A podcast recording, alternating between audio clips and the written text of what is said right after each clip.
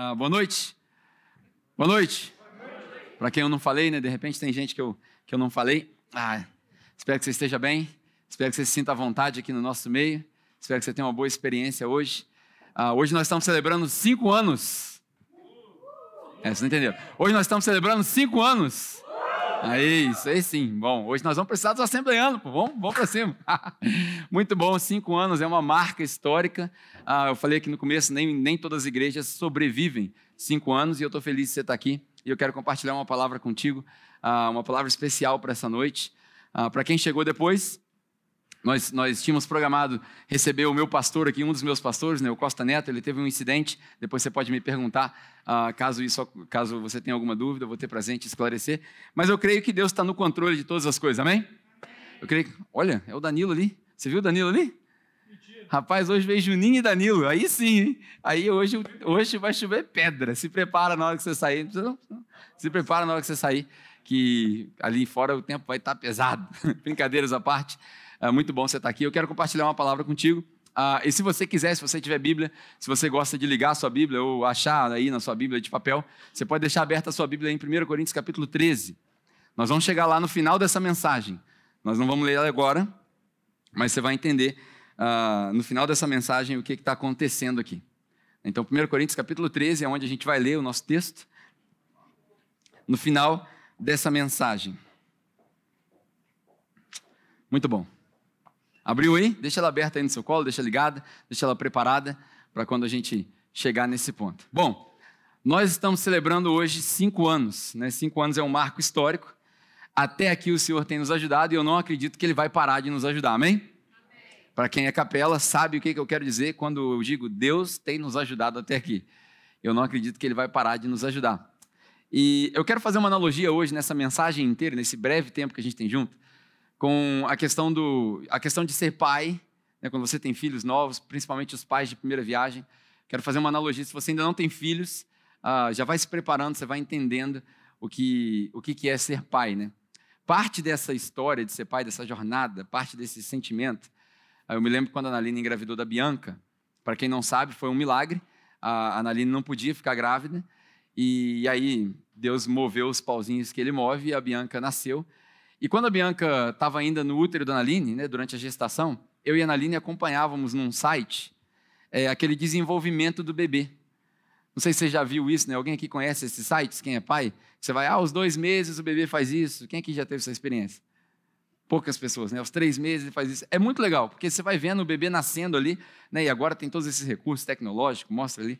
E a gente acompanhava. E o engraçado é que na primeira viagem, né? Com a Isabel a gente já não fez isso. Mas na primeira viagem, como pais de primeira viagem, a gente acompanhou e ela nasceu, e depois dela ter nascido, a gente continuava acompanhando. Aos dois anos ela vai fazer isso, aos três anos ela vai fazer isso, aos quatro anos ela vai fazer isso.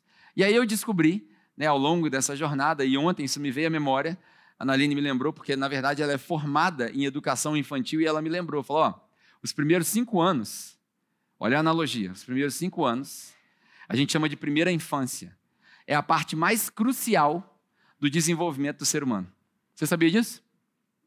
Os primeiros cinco anos de vida da criança, eles representam a parte mais significante, a parte mais importante do desenvolvimento de uma criança.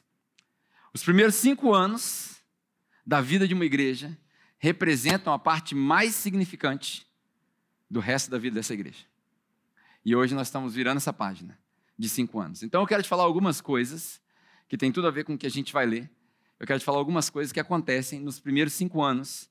E aí, se você gosta de anotar, vai anotando, depois você pode assistir no YouTube. Uh, tem muita coisa interessante. E lembra, tudo isso que eu vou falar para você aqui é uma analogia. Acontece com as crianças. E com a minha pouca experiência uh, de alguns anos de pregação, alguns anos de plantação de igreja, eu acredito que acontecem as mesmas coisas com a igreja. E os outros pastores que estão aqui talvez vão me consertar depois, mas eu acredito que é assim que funciona. Uma das coisas que acontecem na infância ah, nos primeiros cinco anos, e eu vou dividir aqui, nos primeiros dois, três anos, isso não é muito exato, algumas crianças andam mais rápido, outras crianças andam mais devagar, algumas igrejas andam mais rápido, outras igrejas andam mais devagar. Algumas igrejas são aceleradas, outras são mais pausadas. Nos dois primeiros anos, ou três primeiros anos, acontece o desenvolvimento emocional e, e cognitivo das crianças. Desenvolvimento emocional e cognitivo. Isso acontece nos dois primeiros anos, algumas crianças nos três primeiros anos. O que, que é isso? O que, que é o desenvolvimento emocional e cognitivo? Emocional tem a ver com aquilo que a gente sente: tristeza, alegria. Quem aqui já viu aquele filme Divertidamente? Daqueles bonequinhos dentro da cabeça da pessoa. Sabe o que eu estou falando? É isso. Esse desenvolvimento acontece nos dois primeiros anos, talvez nos três primeiros anos. E o desenvolvimento cognitivo é aquilo que a gente sabe. Você começa a saber das coisas a partir dos três anos de idade. Tudo bem que tem muito jovem com 15 anos de idade que já acha que sabe tudo. Né? Quem é pai aqui sabe o que eu estou falando. Mas você começa a saber a partir dos dois, três anos de idade. O interessante é que aqui na capela, toda mensagem que a gente prepara, toda série que a gente prepara, todo pregador que vem para cá, para esse palco, a gente senta junto e a gente, faz, a gente faz várias perguntas. Mas três das perguntas que a gente faz é o que, que você quer que eles sintam, com essa mensagem, o que você quer que eles saibam com essa mensagem e o que você quer que eles façam com essa mensagem.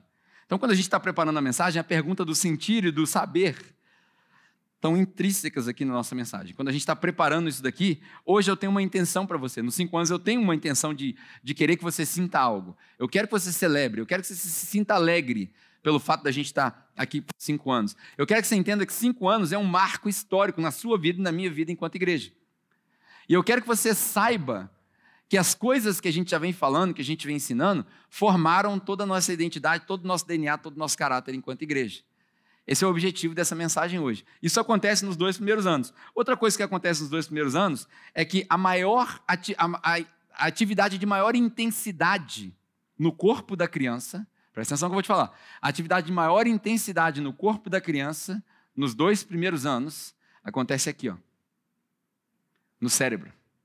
O cérebro, a atividade cerebral, é a atividade de maior intensidade nos dois primeiros anos. Toda a igreja, nos dois primeiros anos, a gente é forçado a pensar. Será que é isso mesmo? Eu não é? Será, será que é assim mesmo?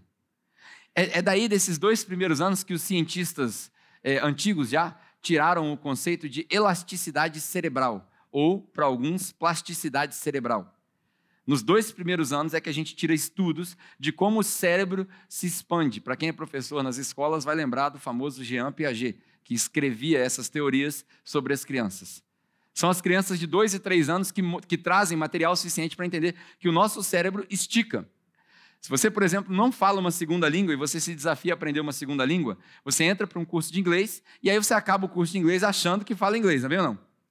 Achando que fala inglês, porque você não está falando inglês. E eu posso te dizer com autoridade. E aí, quando você viaja para o exterior e põe em prática aquele inglês que você acha que sabe, aí você descobre que não sabe nada.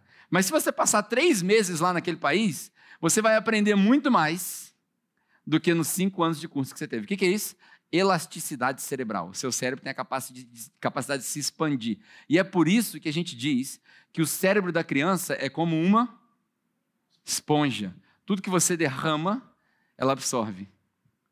O cérebro de uma igreja de dois anos, três anos de idade, é como uma esponja. Tudo que você derrama, ela absorve. Os pastores, os líderes, as pessoas que estão envolvidas estão sempre procurando o que, que funciona, o que, que não funciona, porque a gente quer absorver. Nós estamos formando o nosso caráter. É na idade de dois, três anos que a criança desenvolve o conceito de imaginação, conceito de mágica. De dois a três anos, as crianças começam a ter imaginação. É ali que elas começam a imaginar a fada dos dentes, o Papai Noel. É ali que elas formam conceitos imaginários. Se você perguntar para uma criança de dois anos é, o que, que é o sol se pôr, ela, ela vai responder para. Não se surpreenda se ela responder que o sol se põe porque ele está cansado. Porque não tem lógica no pensamento da criança, mas ela tem imaginação. É, imaginação, por exemplo, é o que serviu de combustível para a indústria cinematográfica de um século, da nossa geração, chama Walt Disney. Não tinha conhecimento, não tinha fortuna, não tinha investimento, tinha imaginação. Walt Disney é tudo sobre imaginação. É durante os dois anos também que acontece uh, um aprendizado sobre amor. A criança aprende o que é amor entre dois e três anos de idade. Ela não vai conseguir articular, mas a criança, lembra que eu falei que tudo é uma analogia. A igreja aprende o que é amar o próximo depois de dois, três anos de convivência. E a experiência da criança, quando ela aprende o que é amar, ela não senta na cadeira para você explicar para ela: olha, amor é isso aqui, ó, definição de amor. Segundo a Wikipedia, a definição de amor é isso. Segundo o dicionário, a criança não aprende assim. A criança aprende de uma forma holística. Tudo o que acontece em volta da criança contribui para o aprendizado dela. Então ela entende o que é amor quando o coleguinha empresta o brinquedo para ela. A criança ou a igreja jovem entende o que é amor quando alguém precisa de algo e no nosso meio alguém supre aquela necessidade. Isso é amor. A experiência é holística. Não necessariamente ela vai vir sentar aqui na cadeira e vai aprender sobre amor. Ela vai aprender sobre amor quando ela praticar o amor. esse aprendizado de forma holística na igreja acontece geralmente entre os dois ou três primeiros anos. Todas essas experiências contribuem. E as experiências contribuem tanto para o lado bom quanto para o lado ruim. Eu lembro. Quem aqui era da época da praça? Levanta a mão aqui para a gente saber. Olha só. Aqui a gente tem uma brincadeira que o pessoal da praça tem uma patente diferenciada. A gente carrega aqui no braço uma patente diferenciada. Desde a época da praça, eu me lembro exatamente que a gente começou a desenvolver o que, que era esse conceito de amor. Até a época da praça, a gente não tinha chego nessa conclusão.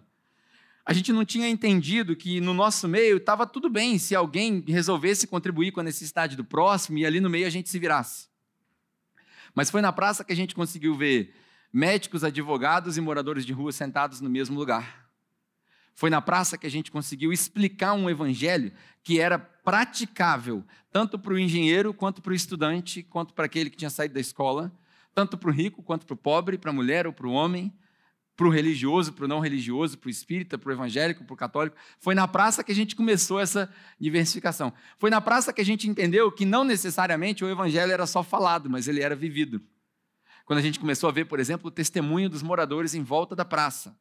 Quem era daquela época lembra que a praça era abandonada e depois de dois, três meses, enquanto a gente estava fazendo culto, os moradores vinham passear com um cachorro. Tinha um cachorro bonito lá que as crianças, todo mundo gostava do cachorro, né? Quem é da praça lembra dessa época.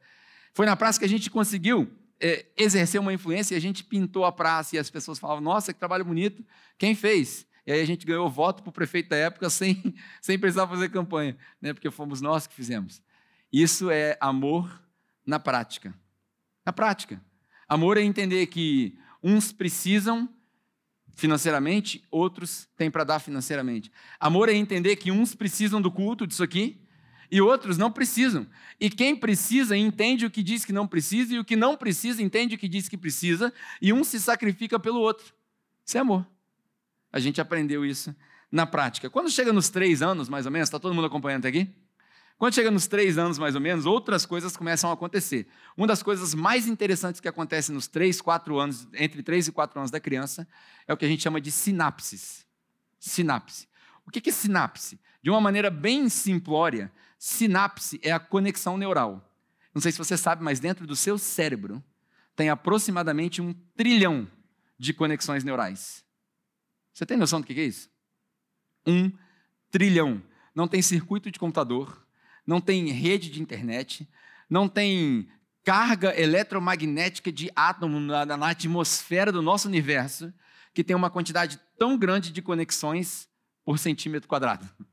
Está aqui, ó dentro do nosso cérebro. Deus é fantástico com aquilo que ele faz. E a sinapse serve para você começar a entender algumas coisas. Sinapse serve para você, por exemplo, entender os sentimentos, porque você aprende a amar, mas você não entende os sentimentos. Sinapse é isso.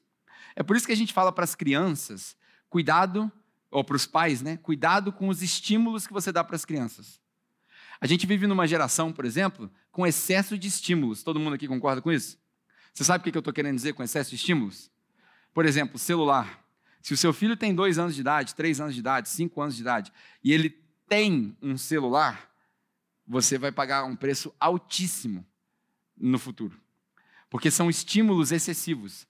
E estímulo, grava bem o que eu vou te falar, estímulo causa trauma. E trauma não necessariamente é ruim. Trauma pode ser bom e trauma pode ser ruim. Trauma significa aquilo que fica marcado. Quando você vai no hospital, por exemplo, na área da traumatologia, chegou alguém lá com um trauma, pode ser psicológico, pode ser físico, e o trauma ele pode ser bom ou pode ser ruim. A gente espera que as nossas experiências causem traumas bons, para que isso forme a identidade da pessoa. Mas é durante três ou quatro anos que a gente entende esses traumas, então cuidado com os estímulos.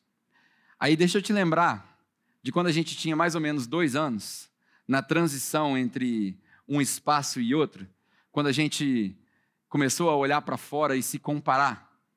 Não sei se você lembra disso, a gente começou a se comparar porque agora pintou a parede preto, agora isso e aquilo. E aí a gente ficava olhando para fora e falava: será que é isso mesmo? Porque a gente estava tentando entender, enquanto igreja, quem nós éramos. E eu acredito que o ápice, né, vai até rimar agora, né, o ápice da nossa sinapse, o ápice da sinapse da capela aconteceu na praça. Porque foi na praça que a gente entendeu quem era a capela. Quem é da praça sabe muito bem o que eu estou falando, né? e quem não é, você saiba que você já herda hoje uma igreja com um DNA pronto, fundamentado em cima daquilo. É durante essa, essa fase é, dos estímulos, né? A gente, eu lembro que na, na época do cartódromo ainda, a gente tinha aproximadamente dois anos de idade enquanto igreja. E aí na época do cartódromo, eu estava na série de, a gente estava na série de Efésios. E aí nessa série de Efésios eu compartilhei um negócio por alguma razão. Eu cheguei num, num ponto da conversa é, e compartilhei sobre bebida alcoólica. Não sei se você lembra. E aí eu falei assim que estava tudo bem. Quem quiser beber bebida alcoólica, pode beber bebida alcoólica. Eu lembro claramente desse dia. Né? E, e, de fato, se você for falar de graça, né, quando a gente está falando de graça, é, Paulo fala que a gente não pode ficar preso. Então, eu, eu, eu lembro exatamente da frase quando eu falei assim: se você não tem problemas com histórico de alcoolismo, se você não tem problemas com histórico de alcoolismo, você fique à vontade. Você gosta da sua cerveja, você bebe sua cerveja. Se você não gosta, você não bebe. É, e aí, viramos a página. A gente continuou normalmente. O que, que aconteceu? Naquele mesmo dia, no final do domingo, o pessoal está se, se acomodando aqui, né? Naquele mesmo dia, tem lugar aqui na frente aqui, para quem, quem chegou ali.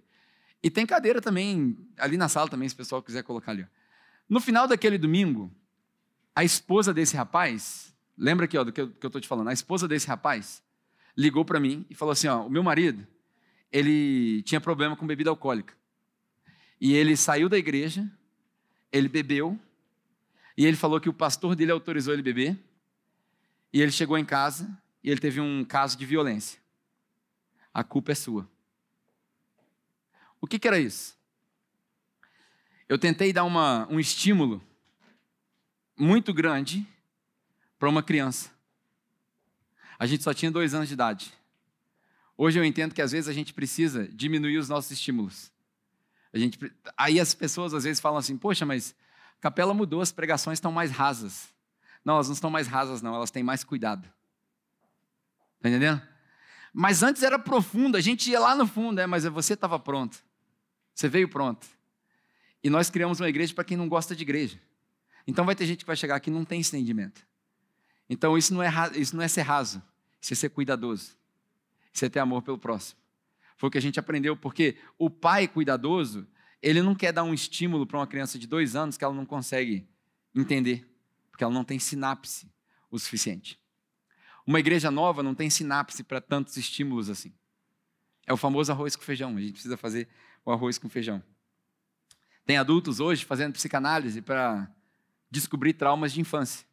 Porque com dois anos de idade a gente não lembra de nada. Se você lembra da sua infância de dois anos de idade, é, é um, é um milagre, mas a gente não lembra. Então a, a gente causa traumas nas crianças, às vezes inconscientemente, e esses traumas precisam ser resolvidos lá na frente. Algumas últimas coisas para a gente passar dessa fase. É durante os três, quatro anos, todo mundo está entendendo o que eu estou falando aqui até agora? Está todo mundo entendendo essa revelação espiritual aqui? para a igreja? Porque você é a igreja e você está passando por um aniversário de cinco anos. Amém? Amém ou não? Só para saber se você está entendendo. Então, a gente passou por essa fase toda. Né, é nessa fase que a gente passa por um negócio chamado autopercepção. É com três anos de idade, mais ou menos, três, quatro anos de idade, que a criança chega para o pai ou para a mãe e fala assim: quero ser médico. Eu quero ser bombeiro. Geralmente tem alguma coisa a ver com uma figura heróica. Eu quero ser polícia. Eu quero ser professor. Por quê? Porque ela cria laços e ela vê naquelas pessoas um ídolo, uma razão de existir. É com três anos, quatro anos mais ou menos, que uma igreja começa a definir quem a gente quer ser. Ah, eu quero ser a igreja X ou a igreja Y. É com três anos mais ou menos que a gente cai a ficha da igreja e aí a gente fala assim: Se a minha igreja, suponha, qual é a missão da sua igreja? A missão da nossa igreja é formar discípulos, blá, blá, blá, blá, blá, blá. É com três anos que você olha para aquele quadro da missão da igreja e fala assim, ah, não é isso aí não. Eu me lembro muito bem que quando a gente começou a plantação da capela, a nossa ideia era atrair pessoas que não conheciam Jesus. Quando a gente chegou na praça, num desses dias, é, eu comentei com as pessoas que estavam lá. É impossível plantar uma igreja sem crente. Quem lembra aqui disso? É impossível plantar uma igreja sem crente. A gente começa uma igreja com crente. Porque o crente não planta a igreja, a igreja nasce de dentro do crente. Então a gente reúne um grupo de pessoas que tem o mesmo propósito, o mesmo objetivo, e esse grupo forma uma igreja. A igreja forma-se sozinha. Se, você, se a gente está fazendo força para plantar a igreja, é sinal de que está fazendo um negócio errado. Porque a igreja não se faz força para plantar nasce naturalmente, nasce no coração dos discípulos. A igreja nasce de dentro dos discípulos e não os discípulos de dentro da igreja. A igreja não faz discípulo. Na verdade, a igreja estraga discípulo, amém? É, é uma verdade. A igreja estraga o discípulo. Porque o cara está no mundo falando de Jesus, está vivendo a missão dele, aí ele se conforma com a ideia de ir no culto domingo. Ah, agora, é isso aí que tem que fazer? Para ser crente é só isso? É ir no culto domingo? Pô, beleza. Eu achei que era mais difícil, eu achei que tinha que espalhar o evangelho, que tinha que sofrer, mas é só ir no culto domingo? É só ir na escola dominical? Só dar o dízimo, oferta? Tá. Fácil. Aí a igreja estraga o crente. A igreja estraga o discípulo. Então a gente tem que tomar cuidado para que a igreja seja uma manifestação do discipulado e não um impedimento para o discipulado. É isso que a gente precisa fazer na nossa igreja. Por último, né, nessa parte, uh, eu não sei se você sabe, mas o nosso cérebro, o seu cérebro, ele chegou a 90% do tamanho dele, né? Põe a mão na sua cabeça assim, ó, só para você ter uma ideia. Põe a mão na sua cabeça. Põe aqui em cima assim, ó, na moral assim, ó. abre um palmo assim. Né? A minha é mais fácil porque é careca, né? Então, esse cérebro ele é deste tamanho aí desde os três anos de idade. Sabia disso? Pô, que absurdo pra caramba, né? a gente pensa. Até os três anos de idade, o seu cérebro cresce 90%. E aí, os 10% que falta para ele chegar no crescimento total dele acontecem entre os 3 e os 25 anos de idade. Olha só que interessante. O que, eu quero dizer para você? Enquanto igreja, tá? Nós somos essa criança, nós somos essa igreja. Nos três primeiros anos, aquilo que a gente sabe já foi determinado. A gente já chegou no máximo daquilo que a gente sabe nos três primeiros anos. Agora, nos outros 25 anos de igreja, nós vamos construir em cima daquilo que nós já sabemos. Nenhuma igreja saudável muda de 5 em 5 anos toda a sua filosofia de ministério. É por isso que a nossa igreja, para quem é mais antigo, às vezes parece meio monótono. Poxa, a mesma coisa. Ô Pedro, eu lembro que na época lá que a gente estava falando de Efésios, você já falou desse assunto de graça. Por que você está falando de novo? Porque agora é só 10% para crescer nos próximos 20 anos. Agora é só construir em cima desse fundamento. O fato é que nós, enquanto igreja, nós somos eternos aprendizes, mas com uma só fundação, que acontece nos primeiros três anos de igreja. Se Deus não entregou nesses três primeiros anos, você pode ter certeza que Ele não vai entregar mais. Se Deus não entregou para nós a nossa identidade em três anos, Ele não vai entregar mais. Se Deus não fez tudo que Ele tinha que fazer no nosso meio ali em três anos para a gente descobrir o que, que a gente é, quem nós somos, Ele não vai fazer mais. Quando a gente fala dessa, desse lance do entendimento, de quem nós somos, eu lembro que eu preguei uma mensagem aqui há pouco tempo atrás sobre o nosso objetivo de vida é criar memórias. Foi uma das mensagens mais emocionantes aqui da igreja. Nosso objetivo é criar memórias com os nossos filhos. O nosso objetivo enquanto igreja é criar memórias. Tem muita gente que fala assim: ah, o objetivo da igreja é fazer discípulo. Não, o objetivo do discípulo é fazer discípulo. Mas enquanto igreja, enquanto instituição, enquanto organização, enquanto família, o nosso objetivo é criar memórias no coração das pessoas. Para que, elas falam, para que elas pensem assim, no momento de maior dificuldade, eu me lembro daquele dia que aquela palavra falou comigo. E aí aquilo é uma gota de esperança para ela. Né? Dentre todas essas coisas que eu falei, uh, as duas principais que eu quero compartilhar, e aí a gente vai acabar nessa parte aqui. As duas principais, depois da sinapse, é nos três anos, três a quatro anos mais ou menos, que a criança e aí, como eu disse no começo, tudo isso aqui é uma analogia. A igreja consegue decidir o que, que ela quer. Não só quem ela quer ser lá no futuro, mas o que, que ela quer. Eu não sei, para quem tem filhos, vai lembrar dessa experiência. Se você não tem filhos, é, prepare-se. É com mais ou menos três anos de idade que o seu filho ou a sua filha coloca uma determinada roupa e fala assim: Eu quero me vestir assim. E aí você fala, mas está feio. Não tem problema. Eu me lembro que a Bianca, né, a Bianca chegou aqui com 4 para 5 anos, mais ou menos nessa fase. E a Bianca vinha para a igreja com uma meia rosa, uma meia verde, saia colorida. Até hoje, a Bianca tem heranças, né? Os pais dela não são muito normais, mas ela tem heranças, ela veste um vestido em cima de uma roupa, né? E ela sai toda marmota. A Bianca sai toda marmota.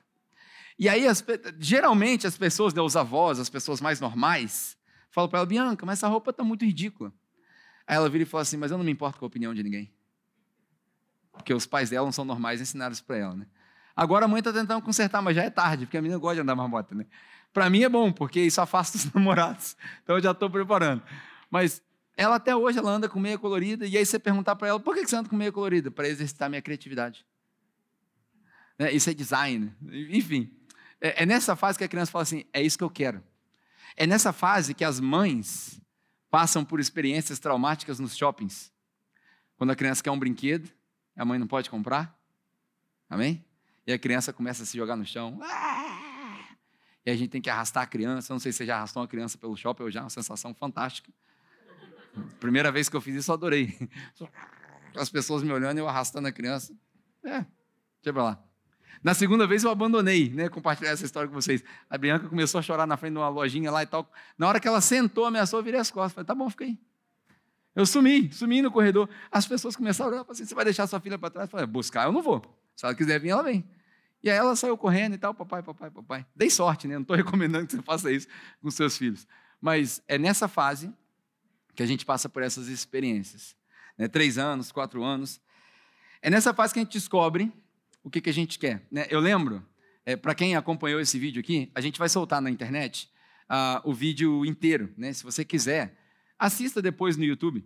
A gente tem um, um, vídeo que demora aí uns 20 minutos com a história da capela. E aí aquele clipe que está no começo, que eu estou ali de boné, sem barba e tal, uma igreja para quem não gosta de igreja. Eu lembro que quando a gente montou aquele vídeo, quando eu montei aquele vídeo, ah, eu era recém-chegado no Brasil. Esse banquinho aí ficou família mesmo, hein? A Bia quer sentar com eles, cara. Pô, você tirou a Bia de lá. Tá certo, amém, aleluia. Nessa fase da capela, eu lembro que quando a gente gravou aquele vídeo, quando você vê ele inteiro, você vai perceber. Eu falei assim: a razão de uma igreja para quem não gosta de igreja. Você vê que tem um monte de gente com camisa numa igreja. Ficou bonita essa camisa, não ficou? Uma igreja para quem não gosta de igreja. Isso aí causou um bafafá danado na cidade. Mas a ideia dessa, desse slogan é porque eu lia uma coisa e eu via outra coisa. E aí eu percebi uma diferença entre a igreja que eu lia e a igreja que eu via. Eram duas coisas diferentes. E aí, pasmem, a solução para essa igreja que eu li aqui era uma igreja para quem não gosta de igreja. Pelo menos eu achei assim, né? Posso estar errado, o tempo vai provar. Mas a gente, eu, eu já tinha muito claro o que eu queria. E na época da praça também, que foi extremamente crucial, foi quando a gente conseguiu testar essa tese. Quando a gente conseguiu descobrir a nossa essência. E na praça, né, até hoje a gente tem esses comentários. É, de vez em quando as pessoas falam assim, pô, a capela mudou. A capela está muito diferente agora. Porque agora tem espaço, agora tem parede, agora tem essas coisas. E desde a época da praça, a gente usa essas frases. Por exemplo, nunca foi sobre a tenda que a gente montava. Sempre foi sobre as pessoas que montavam a tenda. Nunca foi a respeito da tenda, é sempre sobre as pessoas que montavam a tenda. Na época da boate, ou na época do Muarama lá atrás, nunca foi sobre limpar o espaço, sempre foi sobre as pessoas que limpavam o espaço. Nunca saiu da minha mente o dia que a Lohane chegou na igreja para a gente limpar as latinhas de cerveja do Moarama e ela estava de sandália. E as latinhas cheias de cerveja, na hora que ela passava assim, ó, via aquela cervejada no, no, no, no sapato. E aí a gente fala, não, não precisa fazer. Eu falo, não, tem que ficar limpo, tem que ficar limpo, né? As pessoas estão com a gente há mais tempo. Porque nunca foi sobre o espaço, sempre foi sobre as pessoas. Isso daqui, ó, Nunca foi sobre isso daqui. A gente nunca imaginou que nós teríamos um forro, é, lâmpada. Embora tudo isso seja muito simples, a gente nunca pensou. E cara, a essência nunca mudou, a essência é a mesma. Não é a respeito, a nossa, o que a gente está se importando não é a parede, não é o quadro, não é o ar condicionado, não é a lâmpada, não é a música bonita, não é a caixa de som, não é sobre nada disso, é sobre as pessoas que estão aqui dentro, é sobre você. Porque a capela não é isso aqui. Você que é a capela. Nós que somos a capela. Isso tudo aqui é roupa. Eu e você somos o corpo. Está entendendo? Então a gente está preocupado com o corpo e não com a roupa. Roupa bonita é legal, mas é mais importante ter um corpo saudável do que roupa bonita. O que nós queremos construir é um corpo saudável, ainda que a gente tenha que andar pelado, amém? Não, vocês não entenderam, né? Vocês não entenderam. Aí não, né? É figurativo, gente. Eu estou dizendo, ainda que a gente não tenha nada disso. Né? Eu, eu não sei você, mas na minha cabeça fica o tempo todo. E se Deus mandar fechar tudo isso, quem está disposto a voltar para a praça? Na verdade, tem gente que quer voltar para a praça, né? Porque a gente amava a praça. É muito saudosismo, cara. A praça é sempre um uau! Mas não é sobre a praça, é sobre o povo que está na praça. Não é sobre a rua Tupi, é sobre o povo que está aqui na rua Tupi. A essência continua a mesma. É melhor um corpo saudável do que roupa bonita, porque roupa bonita cobre corpo feio. Mas uma hora tem que tirar para lavar, e quando tira para lavar, o corpo é revelado. Está entendendo a analogia? E é nos três anos que a gente começa a perceber isso tudo. Aí, uma das coisas que eu percebi, né? A criança de três anos, ou a igreja de três anos, quatro anos, ela sabe o que quer. Eu sei o que eu quero. Quando alguém pergunta assim, mas a, a capela existe para quê? Qual a missão da capela? A gente já isso aqui várias vezes. É apontar para Jesus. Aqui a gente não tem a obriga... a gente não se sente na obrigação de fazer ninguém encontrar com Jesus. Não, cara, você precisa se converter, vem cá. Não. Você está com um problema? Cara, solução é lá. Como é que faz para chegar, sei lá? Começa a andar, filho. Começa a andar, começa a ler Bíblia, começa a andar com gente boa, começa a trocar de amigo, começa, começa a comer coisa boa, começa a beber coisa boa. Ah, mas eu não sei como é que fazer. Começa. Porque a gente resolveu ser aqui uma igreja que confia no Espírito Santo, amém? Então, menos método e mais do mestre. Está entendendo? Então, ah, como é que faz? Não sei. Não sei. A gente resolveu ser uma igreja que crê no Espírito Santo e por isso a gente tem que ter liberdade para falar, não sei. Como é que faz para ser um cristão maduro? Não sei, eu também não cheguei lá. Mas eu estou lendo, eu estou comendo, eu estou crescendo, eu estou experimentando, eu estou tendo comunhão, e eu quero que você tenha comigo. Ah, mas isso é muito superficial. Amém. Tem um grupo de pessoas que você consegue enxergar que é superficial, ter comunhão junto? Tem. Então tem comunhão com eles. Está entendendo? Tem muita gente que passa pela capela, é uma fase da capela. As pessoas descobrem que não precisam de igreja. Quem que já passou por essa fase? A gente. Ninguém? Pô, estou ensinando à toa, tem cinco anos. Vocês não precisam disso aqui. Aí a gente lembra, ah, eu não preciso disso daqui, o que, que eu estou fazendo aqui então? Porque não é para mim, é para o próximo. Então eu venho para servir, porque o servo que não serve para servir não serve para nada. E nós somos servos de Jesus. Então a ideia principal, a igreja não é para mim. Eu não, eu não preciso da igreja. Eu sou a igreja. Eu não vou à igreja, eu levo a igreja comigo onde eu vou. Eu não vou, ah, domingo eu vou à igreja. Não, domingo eu vou levar a igreja para aquele espaço. Eu, minha família, meus amigos, por onde eu for. E se eu não estiver lá, eu estou na mesa. Se eu não estiver na mesa, eu estou viajando. Por onde eu estiver, eu estou levando a igreja. Isso é saber o que a gente quer. Eu quero apontar para Jesus. Isso que eu quero. Eu quero que a igreja aponte para Jesus. Ah, como é que faz para chegar lá? Ah, vamos andando juntos. Se você tropeçar, eu te levanto. Se eu tropeçar, você me levanta. E assim a gente vai. E a última lição mais importante, a gente vai chegar no texto, falei para você, né? A última lição, a mais importante de todas. E aí, se o pessoal da música quiser se juntar aqui, a gente vai terminar com uma música que eu acho que tem tudo a ver com a gente, para a gente finalizar essa última noite. Mas a última lição que eu aprendi. Uma criança de entre 3, 4, 5 anos, ela aprende, dentre todas essas lições, a sinapse, o emocional, o que a gente, tudo isso. Na minha opinião, né, uma das coisas que a gente mais é, que é mais importante de aprender é a lição do transferir o peso. Transferir peso. Como assim, Pedro? Transferir peso. A criança que aprende a transferir peso, ela muda de postura. Quando chega nos três anos, mais ou menos, presta bem atenção que eu vou te falar. Os estudiosos entenderam que aos três anos, quatro anos mais ou menos, a criança consegue, ela, ela muda a postura. Já viu a criança quando ela está andando pequenininha, que ela anda assim, ó? Ela não anda desequilibrada? Você lembra dessa fase ainda, sua criança? Né? Já já a gente viu assim, ó. Né? Ele vai tentando se equilibrar. Quando dá três, quatro anos mais ou menos, a criança faz isso aqui, ó. Ela assume a postura e ela começa a andar aqui, ó. Isso é transferência de peso para os estudiosos. Eles chegaram nessa conclusão quando eles falam, por exemplo, a criança que vai tentar arremessar uma bolinha, quando ela é pequena, ela arremessa a bolinha assim, ó. Sem fazer força. Quando ela chega nos três anos, mais ou menos, ela consegue fazer isso aqui, ó. Em cima dessa perna e, ó, na outra. Quando a criança chega nos três anos, mais ou menos, ela aprende a fazer isso aqui, ó. Pegou o impulso e pulou. É a fase que a Isabel está agora. Né? Ela, ela veste o pijaminha dela de coelho e ela fica. A criança, o, o mais interessante, até os dois anos, se você acompanha o crescimento de uma criança, quando ela vai subir uma escada, ainda que o degrau seja baixinho, ela sobe a escada assim, ela sobe com um pé, às vezes ela apoia com a mão, depois ela traz o outro. Aí ela sobe com o mesmo pé, depois ela traz o outro. Quando ela chega nos 3, 4 anos de idade, ela consegue subir a escada com os pés alternados. Isso é transferência de peso. O que, que isso tem a ver com a capela? Né, comigo e contigo. Eu acredito, né, e é, isso é, uma, isso é uma palavra profética para nós enquanto igreja. É, ontem, ontem à noite, enquanto eu pensava nisso tudo aqui, Deus falou para mim assim: ó, vocês estão na fase dos três, quatro anos mais ou menos. Vocês aprenderam a transferir peso. Agora vocês vão andar diferente. Agora vocês vão assumir uma postura diferente. Está entendendo o que eu estou falando? Quem é mais antigo, você conseguiu pegar no espírito aqui? Nós chegamos numa fase de andar numa postura diferente. Isso significa que a igreja vai mudar? Não, é a mesma criança. A essência é a mesma, mas a postura é diferente. A essência não muda, mas a postura é diferente.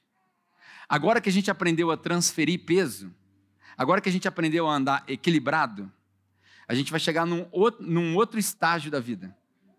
E essa, esse é um dos aprendizados mais importantes da criança, e eu acredito que é um dos aprendizados mais importantes para a igreja. Para nós, enquanto igreja, um dos aprendizados mais importantes é aprender a transferir peso. Por quê? Nessa fase que a gente chegou, é, quem, quem lembra disso aqui? É, a gente chegou até aqui aos trancos e barrancos. Quem tem pelo menos um ano de igreja aqui já passou pelos trancos e barrancos. Está faltando isso, está faltando aquilo. A família tal da igreja está com necessidade. Caiu o barranco na casa da família tal. Fulano de tal está precisando de dinheiro. Fulano de tal está em depressão. Morreu fulano de tal, aniversário do outro fulano no mesmo dia.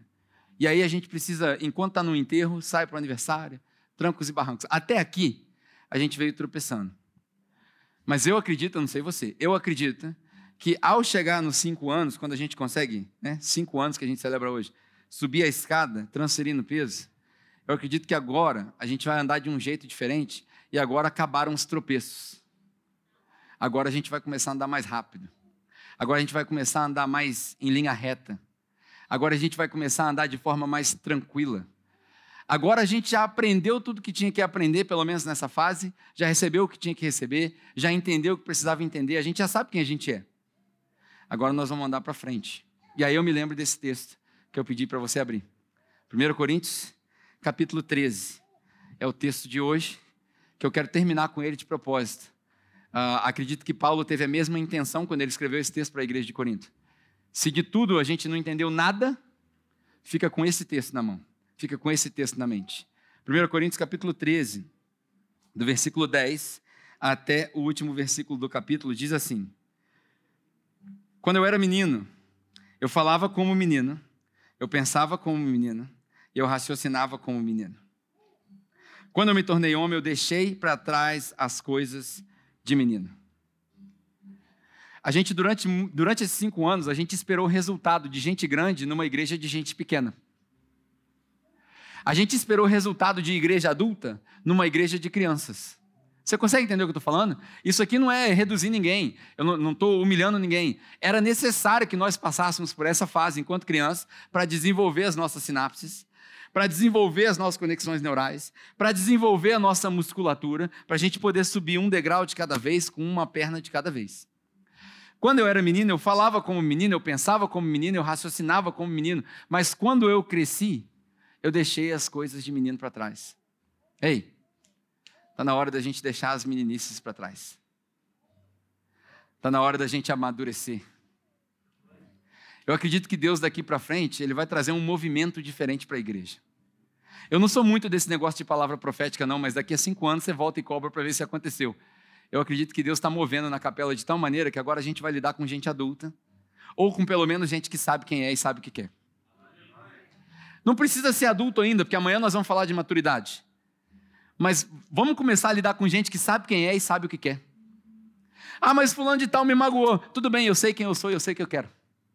Eu sei de onde eu vim, eu sei para onde eu vou. Eu sei quem é o meu Senhor e eu sei por que, que a gente está fazendo isso. Nós estamos construindo uma igreja para quem não gosta de igreja. Então tudo bem, as pessoas vão falar mal. Então tudo bem, as pessoas vão tropeçar mesmo. Então tudo bem, a gente vai ter que lidar com gente diferente. Tem visão política diferente, tem opção sexual diferente, tem características diferentes. Tem gente que é crente, tem gente que não é crente. Tem gente que está aqui dentro e está indo para o inferno ao mesmo tempo e nós estamos amando essa pessoa porque Deus deu essa graça para nós.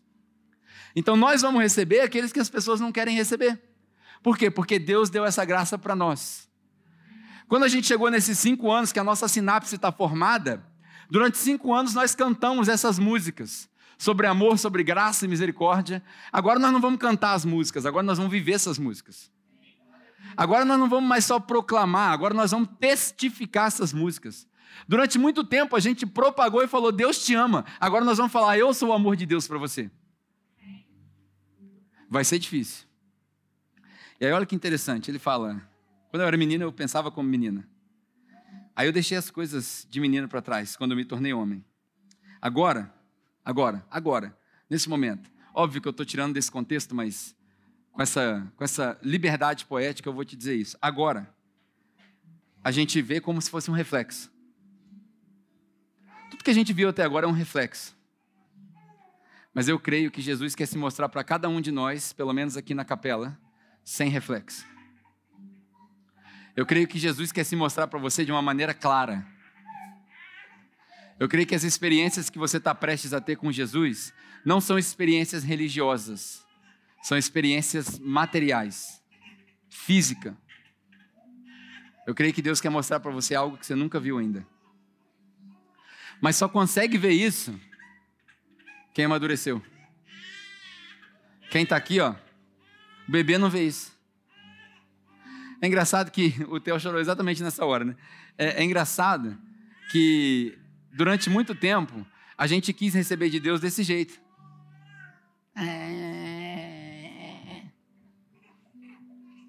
Mas Deus está falando para a gente o seguinte: não, não, não, não, não. Agora você já sabe articular. Você não sabe o que você quer? Você não está nessa igreja por um propósito? Ou não? Se não está, vaza. Se está, então esteja. Está entendendo? Eu e a minha característica típica de mandar as pessoas embora da igreja. Cara, se está se tá com a gente, está com a gente, vamos embora. Isso não é ser rude, não é ser grosso, não. Isso é saber quem eu sou e saber o que a gente quer. A gente deixou as coisas para trás. E aí, Paulo diz o seguinte: agora a gente vê como um reflexo obscuro, como se fosse num espelho. Por que, que ele diz um espelho? Porque quando a gente olha no espelho, a gente não vê a imagem de verdade, a gente vê um reflexo da gente mesmo durante muito tempo, nós, a gente dizia que era Deus, mas era nós. Quantas vezes a gente, do nosso bolso, a gente ajudava as pessoas, a gente falava assim: não, Deus teve misericórdia. Não, a gente interrompeu o que Deus estava fazendo. A gente precisa aprender a ver Deus por quem Ele é e não pelo nosso reflexo. A gente está mal acostumado porque a gente não adora Deus, a gente adora uma imagem de nós mesmos. Eu acho que chegou o tempo na capela da gente discernir quem é Deus e quem não é Deus em cada situação. Chegou o tempo da gente ter uma palavra de conforto quando precisa de uma palavra de conforto, ao invés de ficar dando volta. Chegou o tempo da gente falar a verdade. Ó, oh, está errado. Precisa consertar. Chegou o tempo da gente adotar a sã doutrina pelo que a sã doutrina é. Ela é boa. Porque a sã doutrina, ela é parte da boa, perfeita e agradável vontade de Deus. Doutrina não é ruim para a igreja. Doutrina é muito bom para a igreja. Você não quer criar seu filho sem doutrina. Deus não quer uma igreja sem doutrina. Deus quer uma igreja bem educada, uma igreja preparada, uma igreja santa. Porque Jesus está voltando. Jesus está voltando para nos encontrar, cara. São cinco anos que a gente está repetindo a mesma coisa, e se ele voltar amanhã? Os antigos pentecostais diziam: Você está preparado para Jesus voltar? Você vai ficar para trás? Eu não sei se a gente vai ficar para trás ou não. Eu não entendo a graça de Deus, eu não entendo a misericórdia de Deus. Eu não entendo, realmente eu não entendo. Mas eu não quero ficar para trás. A última coisa que Paulo diz nesse texto. Agora a gente vê como no espelho. Mas quando, Quando o tempo chegar, aí nós vamos ver face a face. Ei, o tempo de ver Jesus face a face chegou. Ah, não acredito não. Então, estou falando para você uma palavra profética para você. Você vai ter experiências lá na sua casa. Não na igreja, na sua casa. No seu quarto. Eu quero mostrar um negócio para você antes da gente, antes da gente cantar isso daqui, mas de, deixa aí preparado que isso vai preparando o nosso coração. Isso daqui são testemunhos que as pessoas, toda vez que eu desanimo, deixa eu ver que horas são. Não, dá tempo. Toda vez que eu, dá tempo, dá tempo, mais dois minutos, dois minutos. Cara, vamos fazer o seguinte, vamos ficar de pé. Eu quero que, eu quero que você receba isso de pé, se você puder. Obviamente que a Josi está amamentando, não precisa ficar de pé. Presta atenção nisso. Olha só. Isso daqui.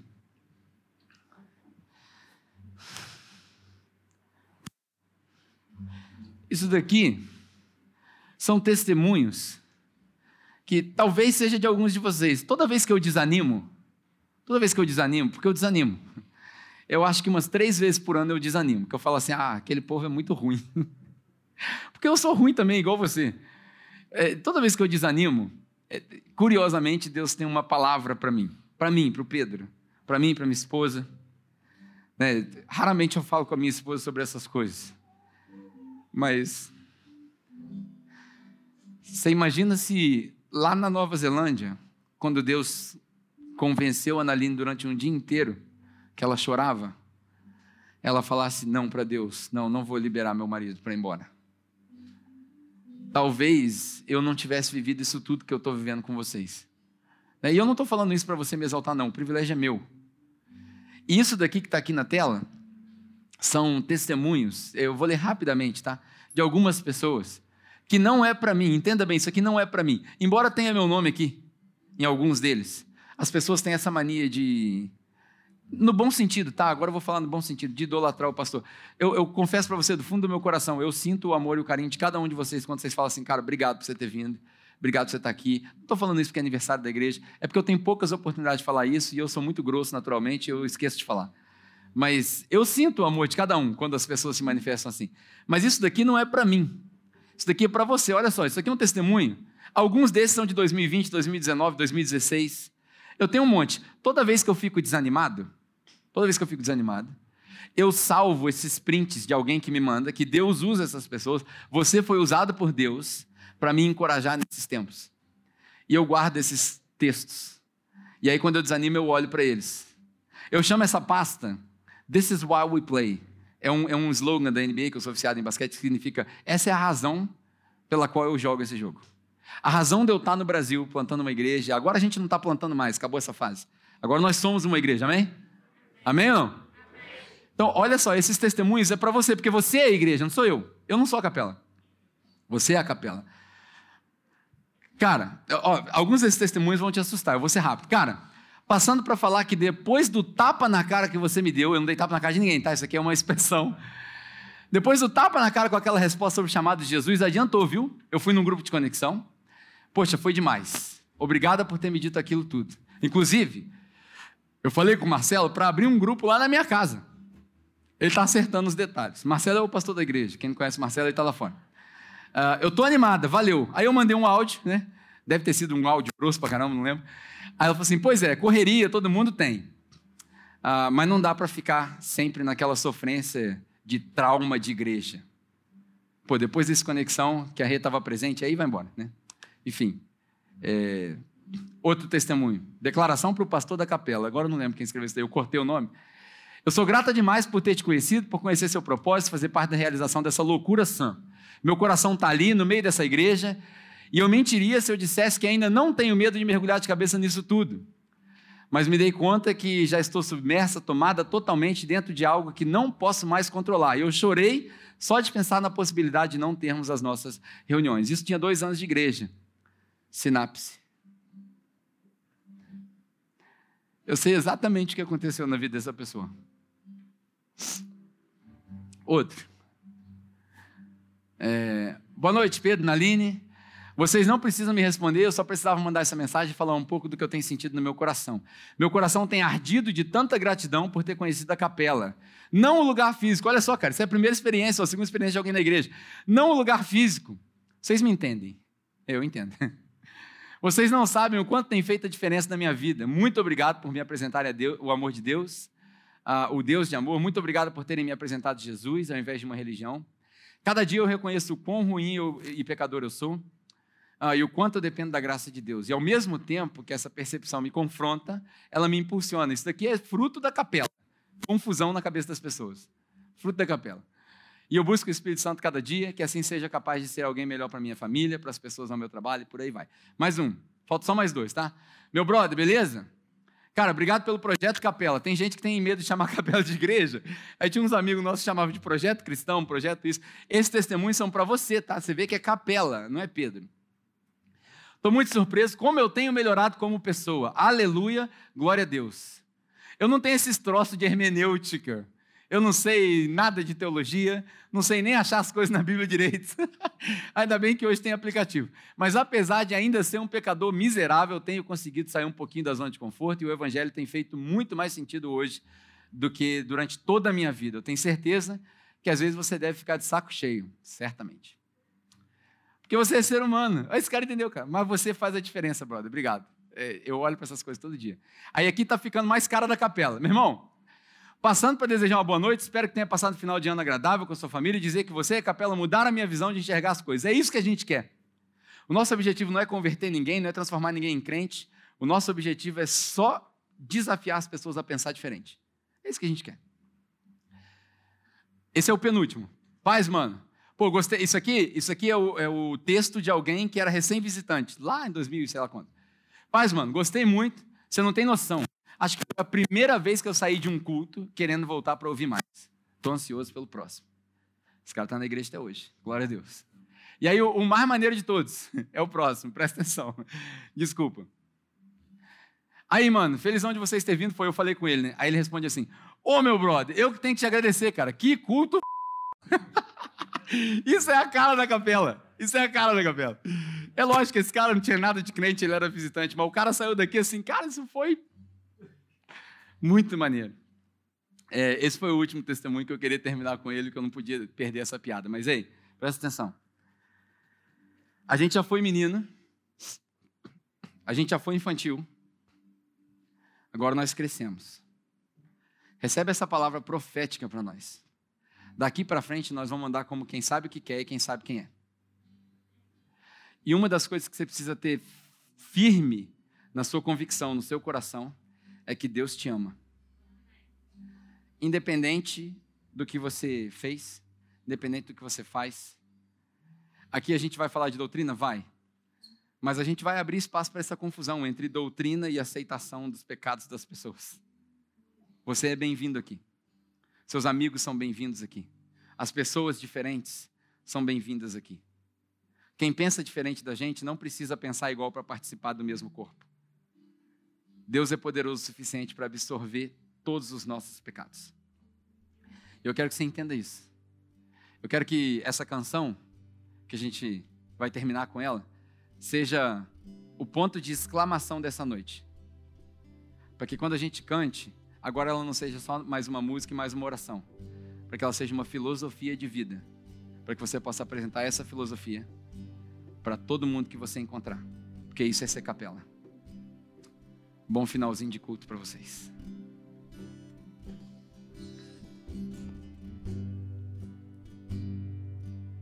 E como muitos, aqui eu encontrei uma casa. Eu estava completamente destruído. Eu estava estavam tentando me enterrar, me enterrar a todo custo. Mas Esqueceram que a gente é uma semente. E aqui a gente está brotando de novo. E ver os rostinhos, todos os cultos. Obrigado. Obrigado, Hugo Dani, pelas mensagens, Sérgio, por tudo. De verdade, esse lugar é, é inexplicável. Porque a gente entende que é impossível explicar o amor de Deus. E a gente ama a si mesmo, ainda que a gente não entenda. Será que a gente consegue cantar sem chorar? Que amor é esse? Graça incalculável. Não tem interesse, não quer nada em troca. Tua vontade é boa, perfeita e agradável para mim.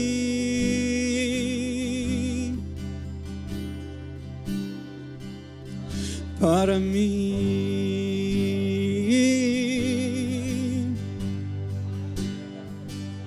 Quero conhecer-te, ouvir teus segredos não importa o preço, eu me lanço por inteiro. Sei que nos teus braços existe um espaço para mim. Existe um espaço para cada um de nós nos braços dele, e nada vai,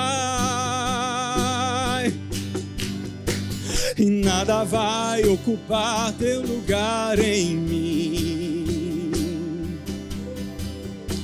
E nada pode ocupar meu lugar em ti. E nada vai ocupar o teu lugar em mim. Eu desconheço um outro amor assim. Mais uma vez, capela, e nada, e nada pode ocupar teu lugar em mim nada, nada, e ninguém pode ocupar meu lugar em ti. Nada vai ocupar teu lugar em mim. Eu desconheço um outro amor assim.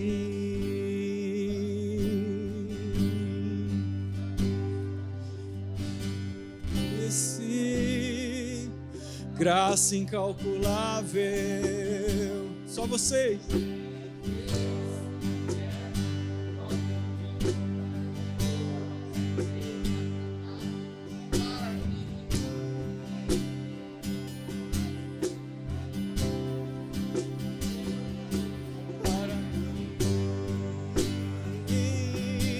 Queremos conhecer-te cada vez mais, conhecer-te ouvir os teus segredos. Sem receio, sem reservas, nós vamos nos lançar, mergulhar, mergulhar em ti. Para mim.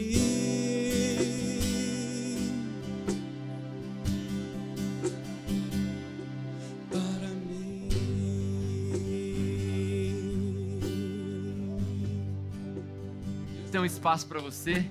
Em Deus tem um espaço para nós. Em Deus tem um espaço para a capela. Em Deus tem um espaço para essa igreja estranha que é a nossa igreja. Em Deus tem um espaço para as outras igrejas. Os pastores que estão aqui, o Tiago, foram embora. Cara, em Deus tem espaço para vocês. Em Deus tem espaço para ser diferente. A nossa oração é que vocês multipliquem, que vocês cresçam, que vocês tenham espaço no nosso meio, que a gente tenha espaço no seu meio, que a gente ande junto, que a gente se ame. Cara, você é bem-vindo na nossa casa. Nós esperamos ser bem-vindos na casa de vocês. Cara, para cada um aqui que é capela, a, a, única coisa que eu posso te dizer é que você saia daqui pensando nisso. Tudo que você precisa é Jesus. Tudo que você precisa é Deus. Chega de religião, chega de experiência com culto, chega de lugar físico. É o que essa música que a gente canta, né? És tudo que eu preciso, Jesus. És tudo que eu preciso, Jesus. Tu és, és tudo que eu preciso, Jesus.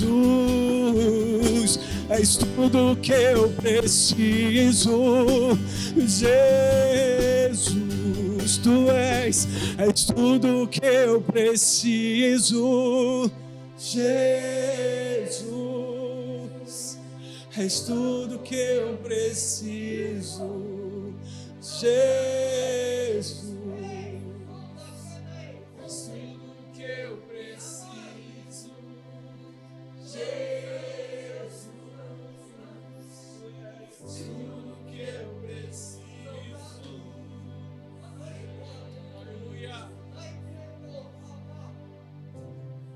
Nosso meio tem a gente que precise é, ainda entender quem é Jesus. Talvez seu casamento esteja quebrantado. Talvez você veja aqui hoje para celebrar uma festa que para você não faz sentido. Talvez você veja aqui hoje com o espírito machucado porque alguém te machucou. Ei, vamos curar essas feridas agora. Vamos curar essas feridas agora. Tem cura espiritual dentro da gente que precisa passar por um processo que a gente, ó, esqueceu. A gente recebeu uma profecia três anos atrás, mais ou menos, que corria água pelo canto da nossa igreja e ia curando. Minha oração é que você seja curado hoje. Que você saia daqui pensando, cara, eu não preciso de, de ter todo, de acordo com todo mundo. Eu só preciso de Jesus. E eu posso orar para aquela pessoa, preciso de Jesus. E com isso, com essa convicção no nosso meio, quando todo mundo precisa de Jesus, a gente se dobra de joelho e fala, cara, tudo que eu preciso é Jesus, e tudo que você precisa é Jesus, e aí no nosso meio não tem desavença. E aí Deus cumpre a promessa dele para conosco, que Jesus pediu, dizendo que eles sejam um. E como eu e você somos um. Eu quero ser um com você, você quer ser um comigo, nós queremos ser uma igreja. Essa é a igreja. Essa é a igreja. Essa é a capela. Parabéns. Parabéns pelos seus cinco anos. E que venham mais cinco anos de muito milagre, muita resposta, muita bênção, muita influência, muito Jesus. Amém? Amém? Amém? Deus te abençoe. Você pode glorificar a Deus com as suas palmas, dar um grito aí, aleluia. Glória a Deus. Muito bom, muito bom, muito bom. Cara, nada se compara a isso que a gente está vivendo e Deus tem muito mais para nós. Deus tem muito mais para você.